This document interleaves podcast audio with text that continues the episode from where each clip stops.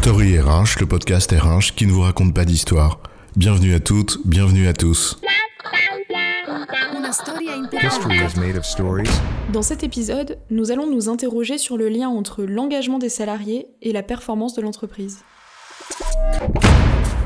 Bah vas-y toi avec des salariés qui sont désengagés. Allez vas-y, oublie la performance de ta boîte. Tu crois vraiment qu'on a besoin de s'interroger là-dessus? Écoute enfin moi franchement, l'engagement individuel, eh ben, je peux te dire, c'est la clé du succès. Et tu vas me dire que c'est comme dans une équipe de rugby, si chacun ne mouille pas le maillot, bla bla bla, on connaît l'histoire. Tu radotes, mon pote.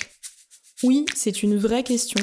Les comparaisons du genre une entreprise c'est comme une équipe, bah en fait c'est un peu court et c'est un peu rapide, non? Oui, d'autant que ce genre de comparaison eh bien, sert surtout à celui ou celle qui les utilise pour affirmer sa conviction sur un aspect des choses plutôt qu'à démontrer une vérité. Mais bon, c'est un, un aspect quand même finalement assez humain, même si l'on sait que comparaison n'est pas raison. Surtout celle-ci. En fait, c'est faire abstraction de tout un champ de contraintes et de spécificités liées à l'entreprise et à la vie des affaires. Non, l'entreprise n'est pas une équipe de rugby, ni un orchestre, ni je sais pas quoi. Interrogeons-nous donc, entre l'engagement individuel et la performance de l'entreprise, c'est quoi l'histoire? Comme toutes les histoires, ça commence par des mots, et les mots ont un sens. Il n'est pas inutile d'y revenir un instant parce que le sujet que nous évoquons, engagement et performance, eh bien revêt une complexité assez grande si on veut bien dépasser le stade des propos de comptoir. Et puisqu'on parle de propos de comptoir, on va en résumer quelques-uns ici. D'abord l'idée reçue que les salariés ne sont pas engagés. Rapidement dit. On ne va pas faire ici la liste des études et autres sondages sur le sujet, souvent peu représentatifs et bourrés de biais. Ne serait-ce que parce que les questions induisent les réponses. Posons néanmoins quelques points de repère sous forme de questions, pour se figurer la complexité du sujet. Alors, engagé dans quoi? Dans l'entreprise? Dans son projet? Désengagé de l'entreprise dont le projet est réduit à quelques indicateurs de court terme? Engagé ailleurs, dans un projet dont l'utilité sociale fait sens, mais pas dans l'entreprise qui n'offrirait pas, ou plus, cette possibilité? Désengagés à l'égard de l'objectif institutionnel, mais profondément engagés dans leur travail, dans un métier que l'on aime réellement? Engagés Mais pendant combien de temps? La vie change, l'eau coule sous les ponts, immuablement, mais ce n'est jamais la même eau.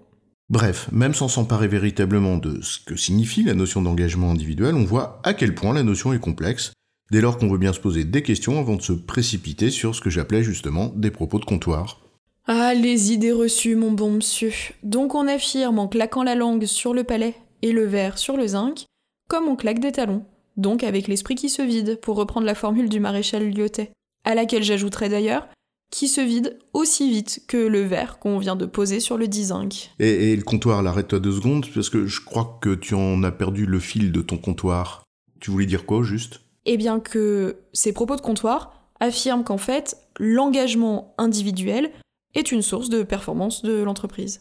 Alors que dans les faits, je suis pas bien sûr qu'il existe la moindre étude sérieuse et documentée qui le démontre formellement. Enfin, du moins en étant solide sur les deux termes de l'implication. Parce que qu'est-ce qu'il faut démontrer en l'occurrence? L'engagement individuel d'un côté et la performance de l'entreprise de l'autre, en établissant une relation de cause à effet entre les deux. Trois problèmes donc. 1. C'est quoi l'engagement individuel et sa mesure? 2. C'est quoi la performance de l'entreprise et sa mesure? 3. À supposer que nous ayons répondu à ces deux questions, il en reste encore une troisième. Comment démontrer la relation de cause à effet au-delà de la simple corrélation. Le premier point, l'engagement individuel, on peut le définir comme la combinaison de la motivation individuelle et l'implication affective, et ce, dans la durée. Mais la difficulté réelle consiste à le mesurer, et je doute fort que les outils de mesure que l'on a dans l'entreprise le permettent vraiment, en évitant la multitude de biais auxquels ils sont soumis.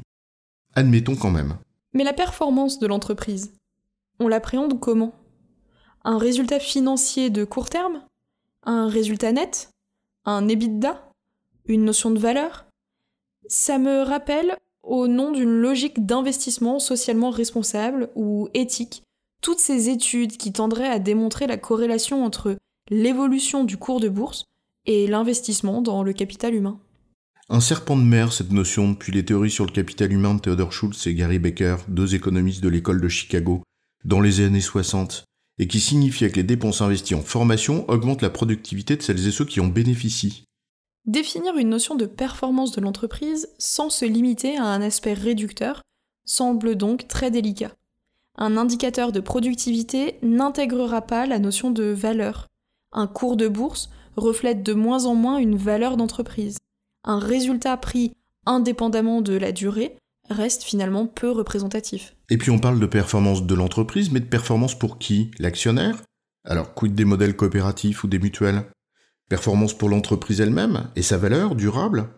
Quid des conséquences sur la société civile? On en tient compte? On n'en tient pas compte? Bref, évoquer la notion de performance de l'entreprise ainsi, eh bien ça semble aussi compliqué qu'hasardeux. Donc on a deux termes bien difficiles, l'un comme l'autre, à définir et ou à mesurer. En d'autres termes, deux termes dont la complexité intrinsèque rend très difficile la démonstration rigoureuse d'un lien de cause à effet entre les deux. Et c'est peut-être la raison pour laquelle il n'y a pas foison d'études sérieuses qui seraient aventurées dans ce chemin. Ou alors en ayant peut-être circonscrit significativement les deux termes, avec rigueur scientifique là pour le coup, mais à des dimensions très limitées. Mais donc elles sont éloignées des attentes réelles de l'entreprise et leurs observateurs sur le sujet. Et on en revient donc au fameux comptoir. Et ce comptoir, il a aussi du bon. Parce qu'après tout, prends l'affirmation à l'envers. Une entreprise peut-elle être performante avec des salariés désengagés? On sent bien que ce n'est pas le meilleur moyen de réunir les chances de succès. Donc finalement, même si ce n'est pas véritablement démontré, on veut bien accepter l'idée qu'il vaut mieux des salariés engagés que désengagés si l'on veut que l'entreprise marche bien. Et oui, sous réserve que ce ne soit pas du surengagement. Mais bon, oui, l'idée est là. Allez, tu peux me resservir un verre. En résumé, l'affirmation selon laquelle l'engagement individuel est source de performance de l'entreprise est très difficile à démontrer formellement. Mais elle repose sur l'idée simple, qu'on peut accepter ainsi, que des salariés engagés, c'est quand même mieux pour qu'une entreprise marche bien. Mais encore faut-il ne pas dénaturer cette notion d'engagement. J'ai bon, chef? Oui, tu as bon, mais on va pas en faire toute une histoire.